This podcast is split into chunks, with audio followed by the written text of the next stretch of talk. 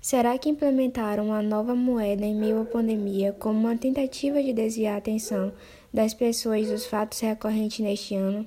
Em primeiro momento pensei dessa forma, mas lendo novamente a matéria sobre o assunto em questão, vi que realmente algo a se averiguar. A maioria dos brasileiros não tem acesso ao aplicativo disponibilizado pelo governo federal, com a função de auxiliar trabalhadores e empresários que estão sofrendo nesta quarentena. Acho que deve ser levado em conta também o menor fluxo de dinheiro na mão das pessoas. De fato, essa nova moeda é um grande passo neste ano, levando em conta tantos ocorridos vividos.